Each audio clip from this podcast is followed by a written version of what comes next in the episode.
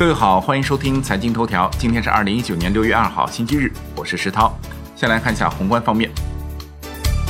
根据国务院关税税则委员会二零一九年第三号公告，中国已经于二零一九年六月一日起对原产于美国部分进口商品提高加征关税税率。美国联邦快递在我国发生未按明址投递快件行为，严重损害用户合法权益，已违反我国快递业有关法规，国家有关部门决定立案调查。商务部表示，中国政府在决定是否将某个实体列入不可靠实体清单时，会综合考虑四方面因素：一是该实体是否针对中国实体实施封锁、断供或其他歧视性措施的行为。二是该实体行为是否基于非商业目的，违背市场规则和契约精神；三是该实体行为是否对中国企业或相关产业造成实质损害；四是该实体行为是否会对国家安全构成威胁或潜在威胁。国内股市方面，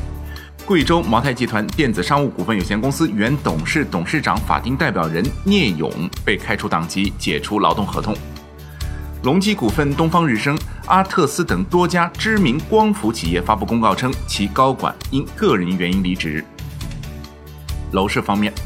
五月楼市在经历了春节过后的一波小阳春之后，渐渐恢复到正常水平。多家机构报告显示，三四线城市走出了快速上涨的区间，全国找房热度整体出现降温。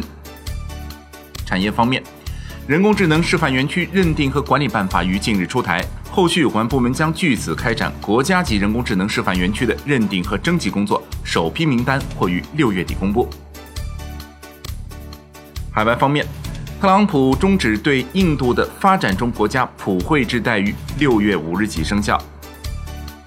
美国司法部准备对谷歌发起反垄断调查。